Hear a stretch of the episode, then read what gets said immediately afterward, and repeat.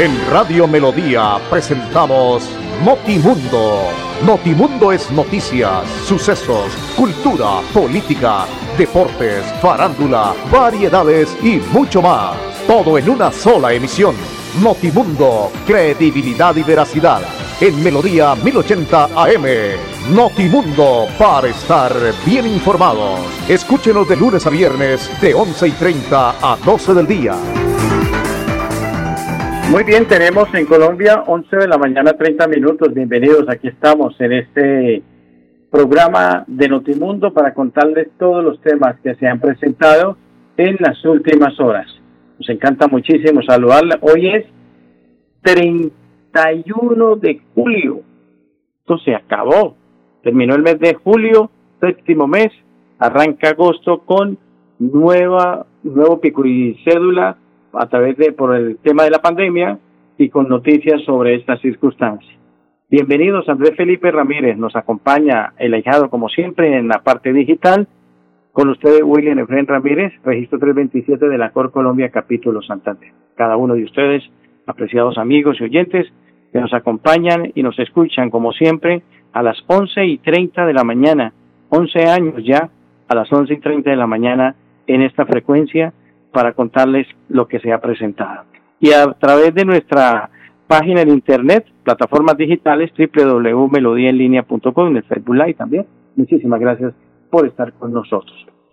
Eh, clima espectacular, muy bueno, sabrosito, muy sabrosito el tema del clima en estas últimas horas y realmente pues esperamos que quienes pueden salir a caminar, ahora que hay nuevo pico y cédula y nuevos horarios, pues aprovechan y realmente puedan participar de hacer deporte. A propósito del tema de la pandemia y de todas estas noticias, pues hay que decir que en la cárcel modelo se confirman cinco contagios, infortunadamente. El INPE confirmó la aparición de los primeros cinco casos de coronavirus de internos de la cárcel modelo de Bucaramanga, penal que en estos momentos tiene un grave problema de hacinamiento. A principios de esta semana existía información extraoficial emitida por los mismos internos de dicho centro de reclusión y en la cual se advertía que cinco de sus compañeros de celdas habían sido evacuados para recibir asistencia médica ante aparentes síntomas del COVID-2019. Además de estos primeros cinco casos confirmados en privados de la libertad en Santander, en su más reciente reporte, el INPE advirtió que la cifra de funcionarios contagiados y que forman parte del sistema penitenciario en la región se elevó a 13. Iniciando esta semana se habían reportado los primeros 10 contagios en personal administrativo e integrantes del cuerpo de custodia del IPEC, 9 en Bucaramanga y uno en San Gil. De acuerdo con el más reciente reporte del INPEC, el panorama de coronavirus en las cárceles de Santander es el siguiente. En Bucaramanga, cárcel modelo, 12 funcionarios y 5 internos contagiados. En San Gil, centro penitenciario, un funcionario contagiado.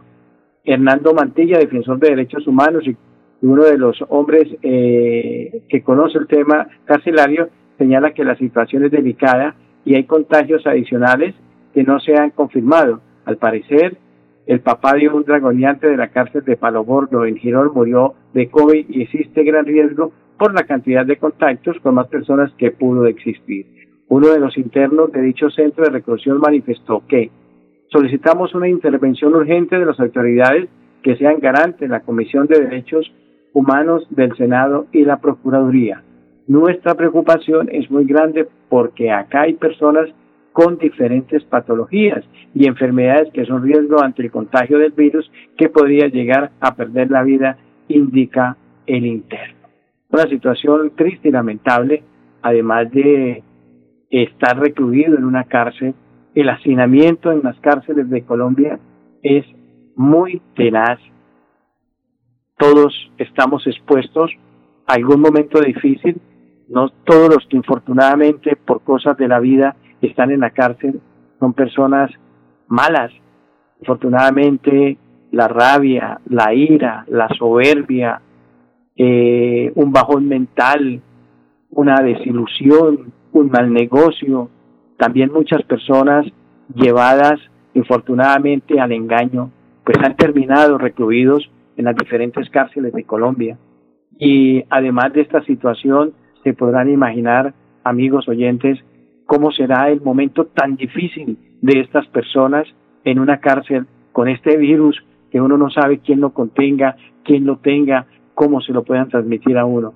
Y en este hacinamiento, entre en el piso, duerme, eh, con unas medidas eh, increíblemente difíciles, tristes y lamentables. Pero eh, así ha sido las cárceles en Colombia, toda la existencia. Nadie le pone el ojo a este tema, nadie pone el dedo en la llaga. El gobierno nacional en este tema pasa desapercibido y pues infortunadamente reitero que las personas que están recluidas ahí son todas de la misma y se toman como eh, presos y más allá no se mira su situación humana. Claro, hay personas que infortunadamente eh, han caído varias veces a la cárcel modelo por diferentes cosas, o en las cárceles de Colombia, para no significar solamente la cárcel modelo en Bucaramanga, ¿cierto? Porque tienen problemas psicológicos, drogadicción, mentales, gente que realmente quiere conseguir dinero fácil y, llevan pues a, a estar en esta situación. Pero para ellos también el virus llega y llega ya de esta manera a la cárcel modelo de Bucaramanga en una situación que es dolorosa y lamentable porque el hacinamiento y la forma de vivir, de convivir estas personas entre hombres en la modelo y entre mujeres en la cárcel de Buen Pastor en diferentes sectores, pues es muy delicado. Esperamos que se logre, pero más allá del coronavirus, mire, hay que ponerle mucho cuidado al tema de las cárceles. Eh, están plagadas, son seres humanos, reitero, eh, con altibajos en su vida y todos los que estamos de alguna manera en este mundo estamos siempre tentados por alguna circunstancia. Por eso vale la pena recordar y obviamente eh, saber que hay que estar muy, pero muy de la mano de nuestro Señor Jesucristo y pedirle a Él que nos dé la fortaleza, la sabiduría para poder afrontar cualquier situación, para poder decir a veces no de alguna circunstancia que crea uno que es fácil y que invita sobre todo a conseguir dinero muy, pero muy fácil. Entonces, hay que estar siempre con el Señor, con el de arriba, de la mano, con nuestro Señor, para eh, también orar por estas personas que infortunadamente eh, padecen en este momento por el virus y también orar por las personas que están enfermas, los casos que se han disparado, pero pues recordemos que ya hay nuevas pico y cédula y pues esto realmente permite que las personas tengan eh, la tranquilidad en algún momento de poder saber cómo y cuándo deben de salir y que se respete eh, en todo lo que tiene que ver con el tema en el departamento de Santander. El pico y cédula de dos dígitos y amplían toque de queda. Esto es lo que se ha determinado ayer después de haber conocido que en horas de la tarde el señor gobernador y los alcaldes del área metropolitana, lo mismo que el señor alcalde de San Gil eh, y de Barranca Bermeja, de las capitales de provincia, participaron, eh, pues se han tomado varias decisiones. Regresar al pico y cédula de los dos dígitos en el área metropolitana de Bucaramanga y en Santander. Eh, sin embargo, será solo por 15 días y se desmontará dependiendo del avance o del freno que tenga la pandemia en la región. También cambios del toque de queda regirá desde las 6 del día sábado e irá hasta las 5 de la mañana del día lunes siguiente. Además, entre semana será de 7 de la noche a 5 de la mañana, toque de queda. Otra medida que se da es las personas que ingresen en Santander, oído, las personas que ingresen a Santander deberán hacerlo presentando la prueba del COVID-19 tomada con un término no superior a cinco días. Así que si usted está donde llega nuestra señal, como esta señal tiene la ventaja de viajar por muchos sectores del departamento, en zona de Cúcuta, en la zona de Boyacá, en la zona del Cesar, pretende venir a la ciudad de Bucaramanga, tenga en cuenta este punto, tenga en cuenta este punto. Tiene que tener la presentación de la prueba COVID con un término no superior a cinco días. Eh, otras medidas preventivas, el señor gobernador, como los alcaldes, de varios municipios del departamento, tras su reunión celebrada en el día de ayer, han felicitado obviamente eh, más medidas como eh, tener la tranquilidad de que no se siga eh, propagando más el COVID-19. La medida, la medida que se toma es a raíz del incremento en el caso de coronavirus en la región, en el área metropolitana y en el de Bucaramanga. El alcalde Juan Carlos Cárdenas de Bucaramanga, eh, estamos superando los 100 casos por COVID diarios, influye mayor número de pruebas y la disponibilidad de las camas UCI y hospitalización se redujo en un 14%. De acuerdo con el gobernador de Santander, Mauricio Aguilar Hurtado, ya hay un total de 3.482 casos en nuestro departamento. La cifra se basa en el más reciente boletín del Ministerio de Salud. También el gobernador de Santander agregó que la jornada que para hacer deporte irá de lunes a sábado entre las 5 de la mañana y las 9 de la mañana. Domingo no se puede salir, 5 a 9 y sale. Una hora más de la medida que se venía rigiendo. Eh, estas nuevas medidas le apuntan a evitar que existan aglomeraciones y que cada persona entienda la importancia del autocuidado. El mandatario seccional les pidió a los santanderianos acatar las medidas de prevención, como el aislamiento físico y social, evitar salir de la vivienda y hacerlo solo para satisfacer necesidades básicas. También es preciso tener en cuenta los protocolos necesarios para entrar y salir de un sitio, usar adecuadamente el tapabocas y guantes, cuidar a nuestros adultos mayores, así como otras acciones fundamentales que se deben llevar a cabo por el bienestar de todos. Pico y cédula. Mañana sábado, a propósito, primero de agosto, podrán salir a abastecerse de alimentos y hacer diligencia las personas cuyas cédulas terminen en 1 y 2. 1 y 2, domingo 2 de agosto.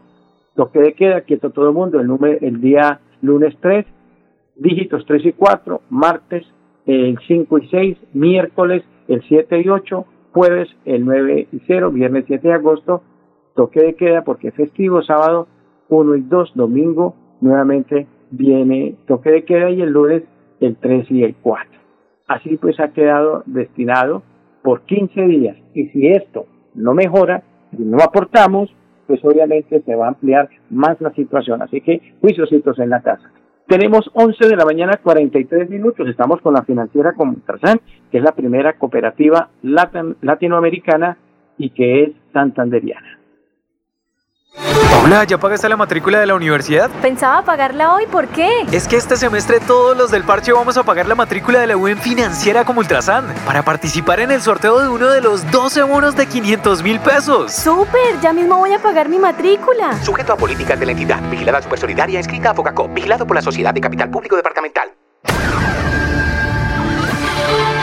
11 de la mañana, 43 minutos. Otra muy buena noticia, pues obviamente recuerden que hace algunos días se había cerrado en, la, en el municipio de Florida Blanca todo lo que tiene que ver con las dos plazas de mercado, ¿no? La plaza central, la grande, la que está al frente del parque, y la casa campesina, ya están funcionando. La Secretaría Local de Salud realizó una visita de verificación a las plazas de mercado central y casa campesina de Florida Blanca luego de su cierre preventivo. Se revisaron los protocolos de visibilidad, distanciamiento, limpieza, desinfección que deben implementar los inquilinos y visitantes, así como las medidas establecidas para ofrecer productos de buena calidad directamente del campo florideño. De igual forma, la entidad institucional anunció el incremento de visitas para supervisar la implementación correcta de los protocolos. La secretaria de Salud de Florida Blanca, la doctora Olga Caballero, reiteró antes de salir de casa deben llevar su tapaboca, cuando ingresen a las plazas deben diligenciar el registro, lavarse las manos y evitar aglomeraciones, que es lo más importante. Y adentro, obviamente, eh, hay que tener una muy buena presentación por parte de los inquilinos, la gente que vende sus productos, que no se vaya a presentar ninguna situación difícil y que obviamente entremos ya a cuidarnos, porque más allá de cualquier circunstancia, cuando vayamos ya tenemos que tener mucho cuidado. Hoy tenemos el COVID-19, mañana aparecerá otro virus, pasado mañana otro, cada vez va a ser más fuerte, dicen los especialistas que los virus se van reproduciendo y bueno, aparece otro con otro nombre, por eso hay que meternos en el cuento. La doctora Olga Caballero, a propósito, secretaria de Salud del municipio de Florida Blanca, nos habla sobre el tema. Eh, las principales recomendaciones antes de salir a clases que salgas con que no uses de manera adecuada, que recubren nariz y. Además, si van a ingresar a la plaza de mercado, deben llenar los formatos de si tienen síntomas respiratorios, no deben ingresar porque es una responsabilidad social.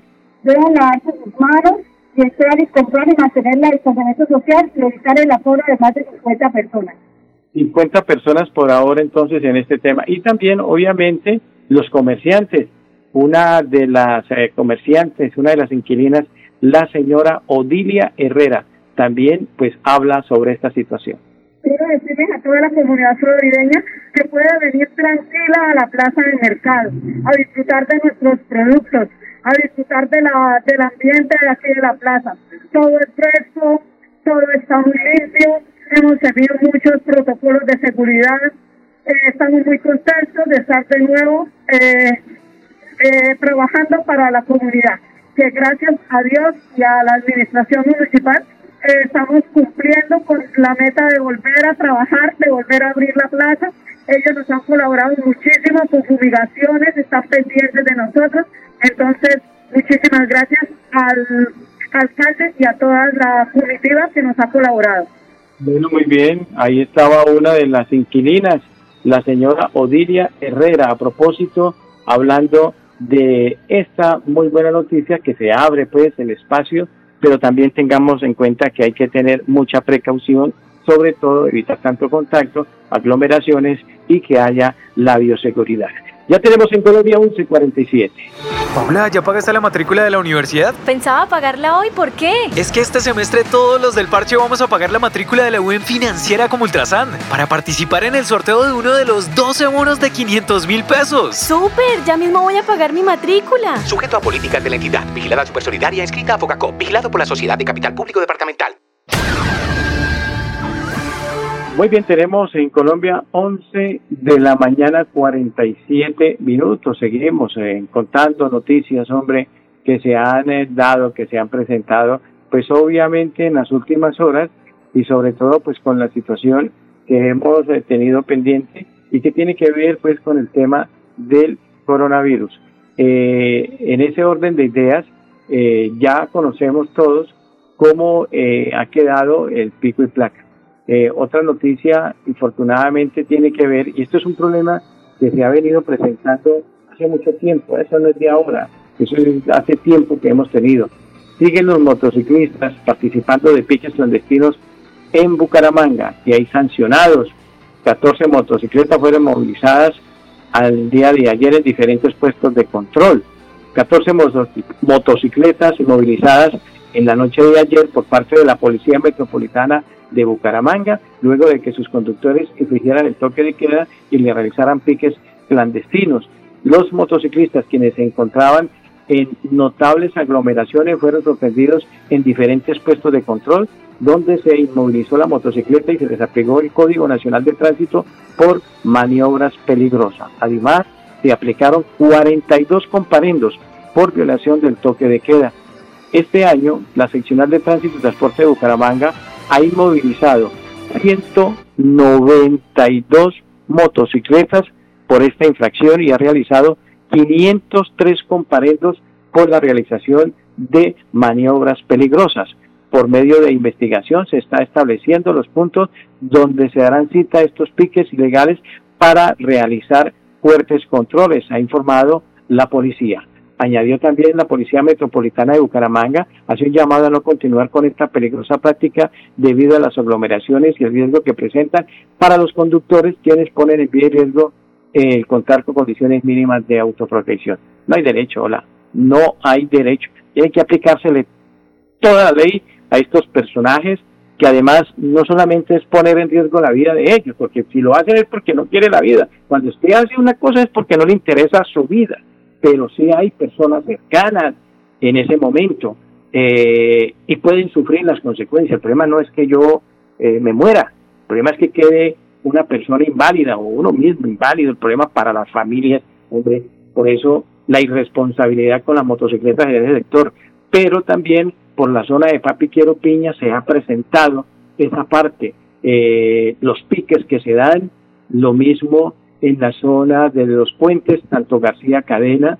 como en la zona de la Ciudadela Real de Minas. Esto hay que seguir manejándolo y poniéndole fuerte eh, por parte de la Policía Nacional.